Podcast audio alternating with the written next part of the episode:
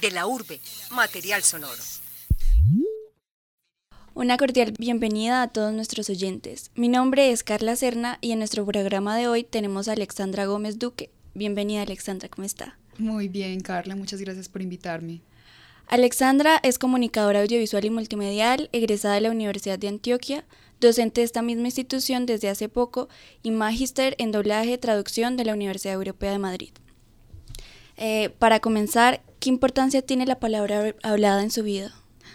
Muchísima. Digamos que la palabra hablada me ha marcado desde el segundo semestre de comunicación audiovisual y multimedial, que es un poco, digamos que el pregrado funciona de manera modular. Entonces, en el segundo semestre es cuando se ve todo lo que es el sonido. Por lo tanto, pues siempre estamos viendo mucho la locución, cómo acercarnos a hacer un programa de radio, entonces, en ese sentido, fue el momento como en que descubrí eh, que me gustaba mi voz, que a otros les gustaba, y comencé a hacer un poco de locución eh, comercial e institucional, sobre todo institucional, desde ese momento. Eso fue como por el 2011. Y actualmente para mí, pues lo es todo porque es en lo que más me he ido como desarrollando, en la palabra hablada, en la locución, en la actuación de voz. Y bueno, y mismo ahora en la docencia siempre estamos hablando, ¿no? Siempre se maneja la voz para toda la retórica y todo el discurso, entonces es muy importante para mí. Listo. ¿Y cómo es que se conecta o sea, eh, con la carrera? ¿Cómo es que escoge comunicación audiovisual y multimedial? Eh, ¿Cómo escojo la carrera desde el primer momento? Sí. Bueno, siempre me había gustado mucho la actuación cuando era pequeña. Y cuando estaba en el colegio, en el bachillerato, tuve la oportunidad de hacer un curso pequeño de eh, como de lenguajes audiovisuales y de historia pues del audiovisual si se quiere. Eso fue gracias a uno de esos cursos que ofrece la alcaldía pues como para las diferentes comunas y desde eso dije pues me gusta bastante, es algo que se puede relacionar un poco con la actuación, ¿cierto? Está como por ese mundo del cine. Entonces elegí la carrera de comunicación audiovisual y multimedial y no me arrepiento para nada. Una buena elección. ¿Y desde que era niña actuaba eh, en el colegio o en su casa? pues eh, sí, digamos, siempre me gustó mucho, tenía facilidad para aprenderme textos largos de películas, para hacer voces similares a lo que se hacía en doblaje. Y pues participé en talleres de teatro, hice talleres de teatro en el pequeño teatro, eh, en el colegio como que promovía estas actividades también, pero pues nada demasiado profesional, ni una formación pues como muy eh, profunda. ¿Y por qué no teatro? Pues a mí me encantaría, pero finalmente nunca encontré como ese momento, en ese momento de mi vida. Pero sí es algo que me gusta explorar bastante, a ver si ahora con un poco de tiempo pueda, pueda hacerlo. O sea que ahorita en estos momentos el teatro está, por así decirlo, de lado. Sí, es, es un poco, yo lo estudio autodidactamente porque igual es, es algo muy importante en lo que es la actuación de voz y en el doblaje, por supuesto. Entonces digamos que eh, haciendo eh, mi máster en doblaje, traducción y subtitulación, pues se ve bastante el componente interpretativo, pero sí me gustaría ahondar más. De hecho, me gustaría hacer una una maestría en dramaturgia y dirección de actores en la Universidad de Antioquia. Me gusta mucho. Ay, interesante.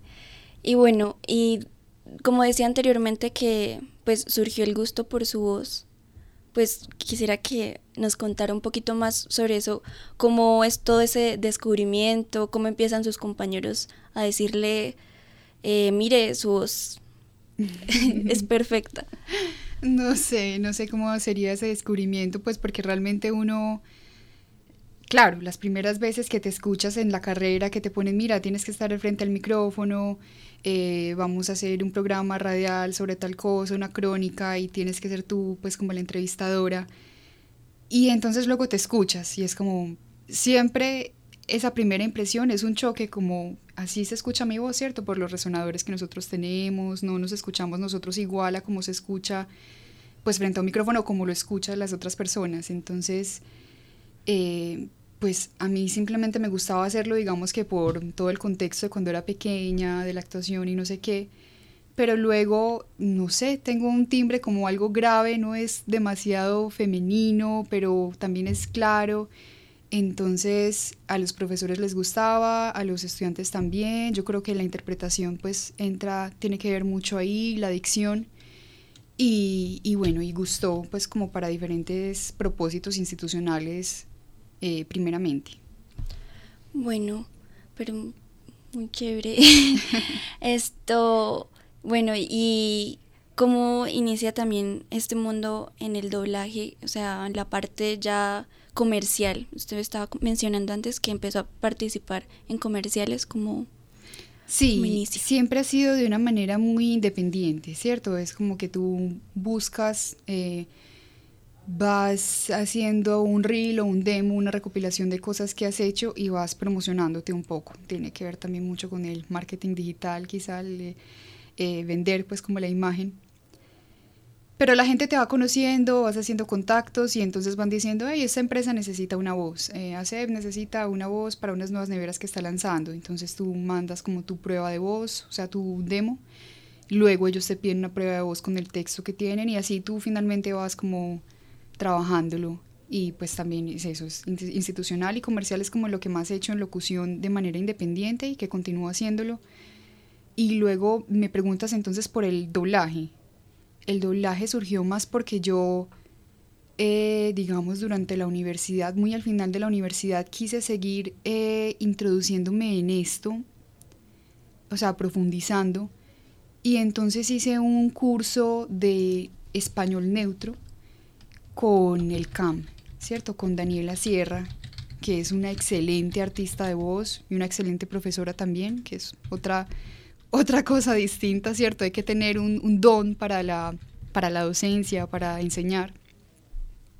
Y entonces hice este curso y me gustó muchísimo porque veíamos también un poco como los principios del doblaje.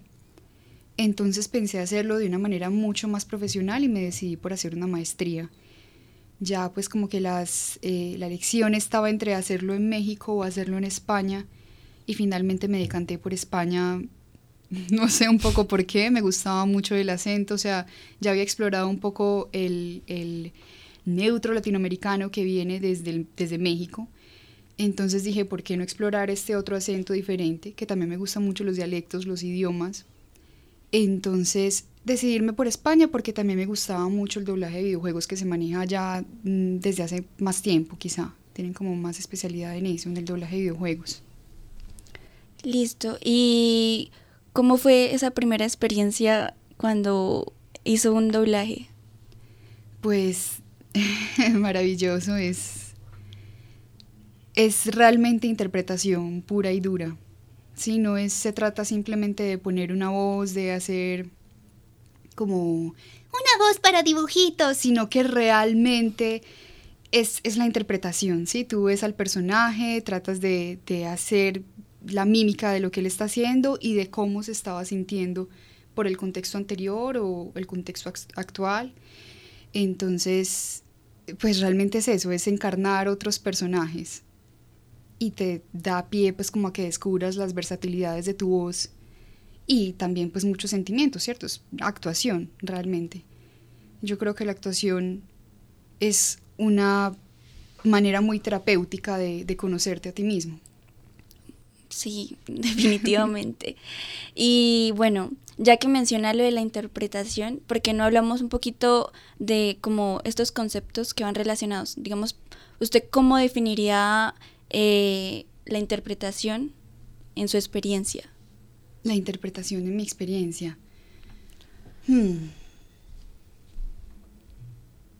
Pues la interpretación tiene que ver con todo, ¿cierto? Digamos que cuando hablamos de actuación de voz siempre tratamos de aproximarnos primeramente desde lo corporal, desde lo físico. Todas las acciones que hacen que tú puedas llevar cierto sentimiento a tu interior y que eso finalmente se ve reflejado en la voz, ¿cierto? Digamos en, términos de, de actuación de voz.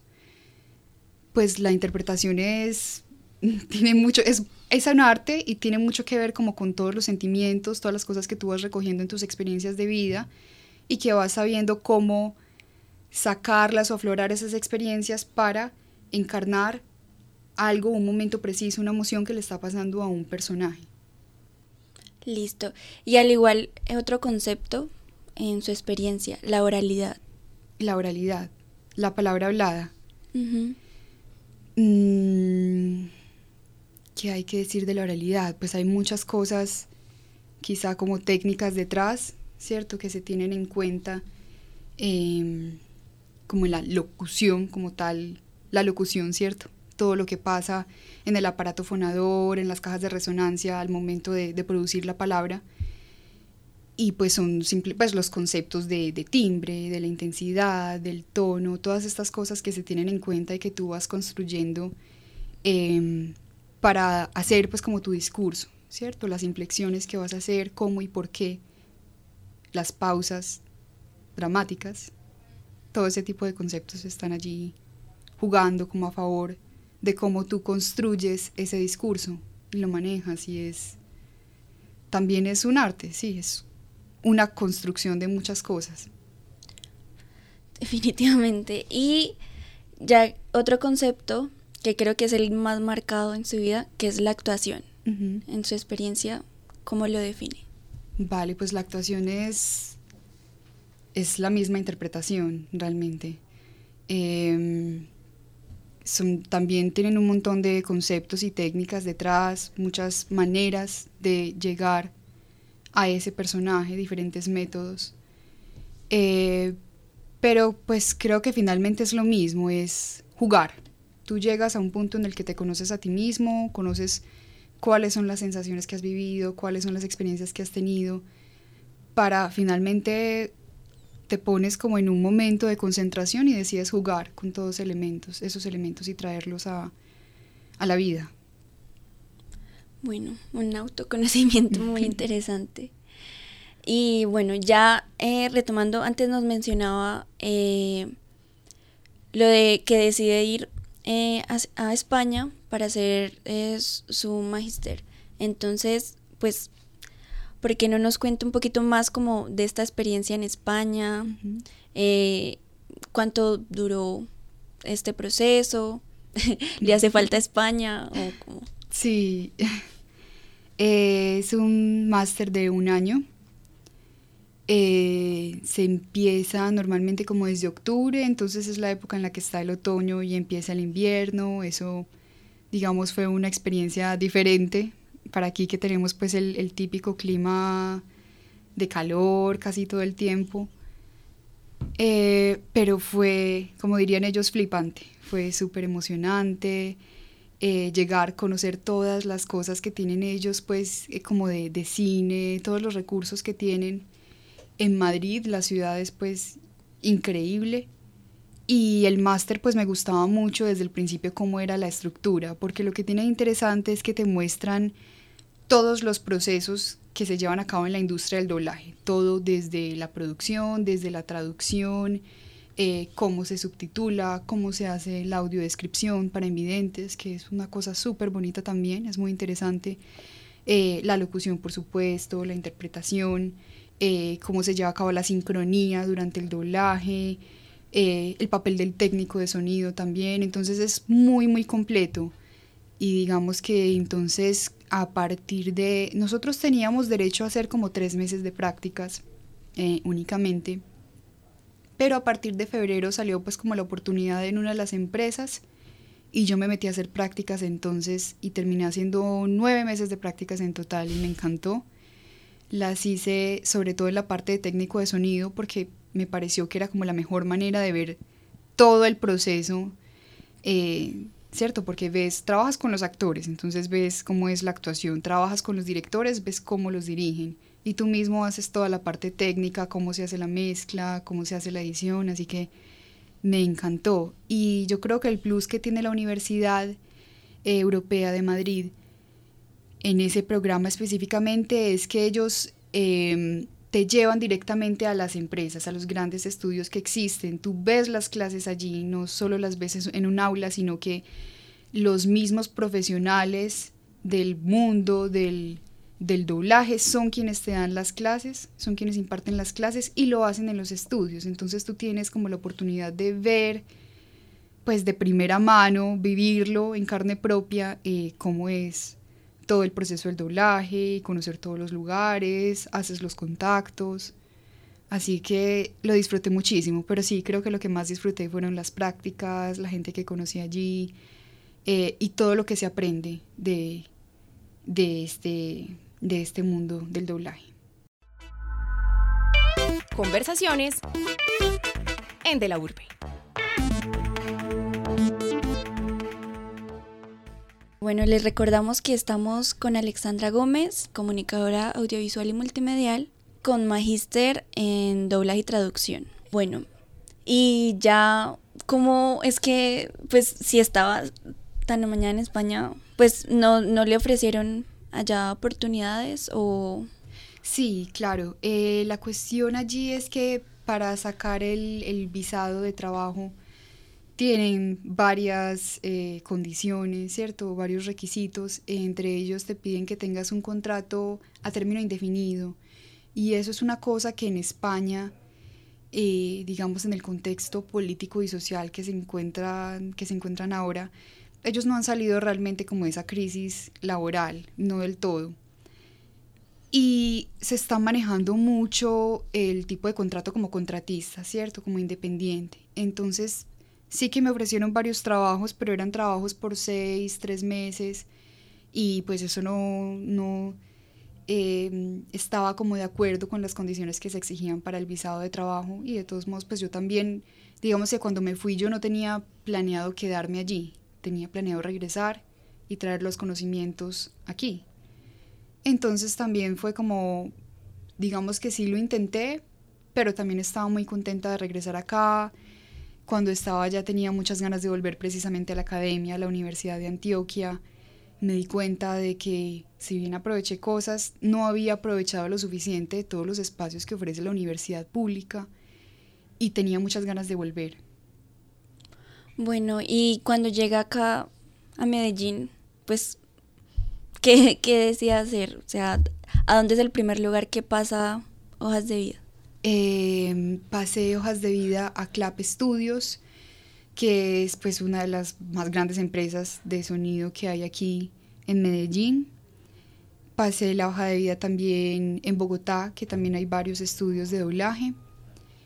Pero en ese momento tenía como la necesidad de presentar mis exámenes de certificación de, de lenguas. Yo hablo inglés y francés entonces en ese momento estaba retomando el francés, ya lo había olvidado muchísimo. Hice entonces francés como desde enero hasta junio y presenté mi examen de certificación que es el DELF. Entonces realmente estaba buscando trabajo, pero al mismo tiempo tenía esta necesidad urgente de, presentar estos exámenes, me dediqué muchísimo y ya pues tan pronto terminé y comencé a enviar hojas de vida con mucha más em, urgencia y pues, pero muy rápidamente sucedió la oportunidad con la Universidad de Antioquia. O sea, fue cuestión de que el mismo día que estaba presentando mi examen de francés, me llamaron de la universidad y entonces así. Bueno, ¿y cómo fue este, esta entrada a, como docente a la universidad? Eh, pues maravillosa, me ha gustado muchísimo. Digamos que yo había ido justamente unas semanas antes a hablar con los profesores, a hablar con Ernesto Correa, que es el coordinador del pregrado, y a decirle, mira, yo hice mi máster, volví, me gustó muchísimo y me gustaría hacer una materia lectiva o un diplomado en locución y doblaje. Y entonces en ese momento estoy pues terminando de armarlo para, para presentarlo y a ver si se aprueba. Pero como había ido semanas antes, pues al momento de, de tomar el curso que estoy dando actualmente, pues sucedió que la profesora anterior renunció, entonces ellos dijeron, pues mira, a ti te interesa la docencia, ya tienes un máster, ¿por qué no, por qué no hacerlo? Yo obtuve pues como la recomendación también de, de esta profesora y los profesores estuvieron de acuerdo en que yo tomara el curso que tengo actualmente que se llama Radio Digital. Prácticamente se dio la oportunidad. Sí. Bueno, y respecto a lo que nos decía, nos decía ahorita de, de este, esta electiva de doblaje y locución, pues, ¿por qué no nos cuenta un poquito más a fondo de, de qué iría este, esta lectiva?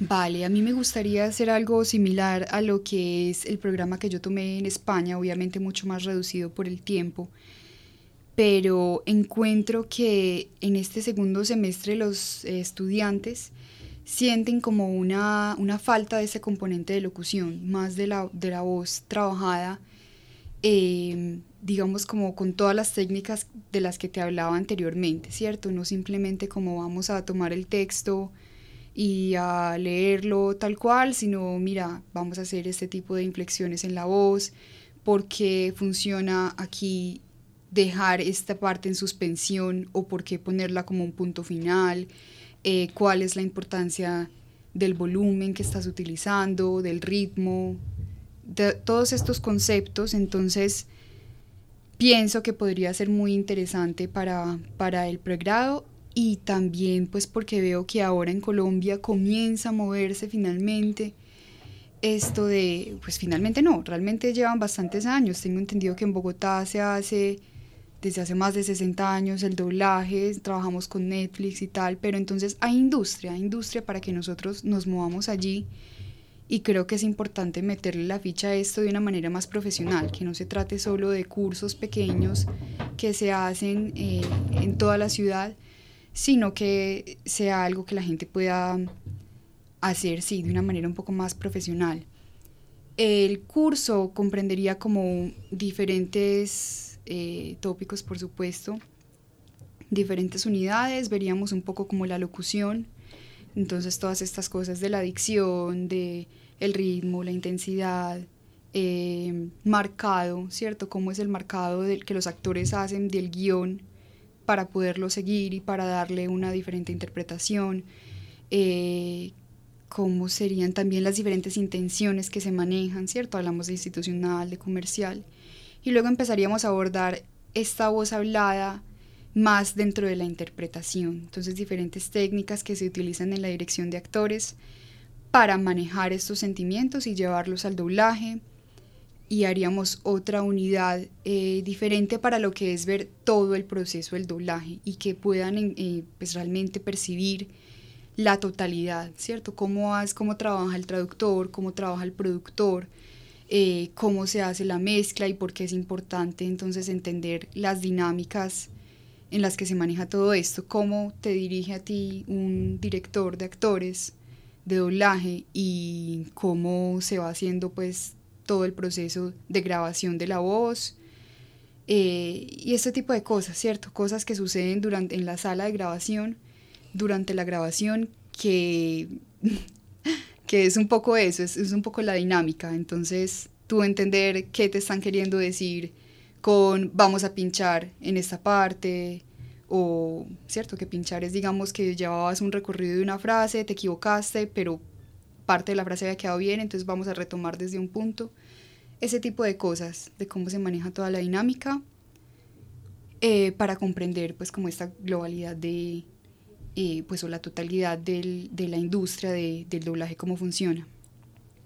Bueno, y de todos, todas las interpretaciones que usted ha hecho, ¿cuál es eh, la voz o el doblaje que más ha disfrutado? Pues a mí me gusta mucho doblar personajes eh, animados, personajes infantiles. Creo que es lo que más disfruto. Siempre me he sentido muy conectada con esta, pues con mirar cómo eras de pequeño, cómo fue esa infancia y de no perder ese asombro por las cosas, ¿cierto? De lo que, de lo que es la infancia, eso es lo que más me interesa, no perder el asombro de jugar, de divertirse y como la actuación también es jugar de alguna manera. Entonces creo que los personajes que más me gustan son precisamente los niños. Y bueno, y ya para terminar, eh, ¿por qué no nos regala un saludo pues con una de esas interpretaciones para que pues quienes nos oigan eh, puedan disfrutar. Ay, no sabría realmente qué decir, pero me gusta mucho hacer voces de pequeños. Quiero dejarles un saludo a todos los oyentes. Listo, muchas gracias. Bueno, Eh, muchas gracias a todos por escucharnos e igualmente muchas gracias a Alexandra, Gracias a ti, Carla. eh, comunicadora audiovisual y multimedial, por regalarnos unos minutos de su tiempo acá en De la Urbe. En la realización los acompañó Carla Serna para De la Urbe, con la coordinación y edición de David Berrio.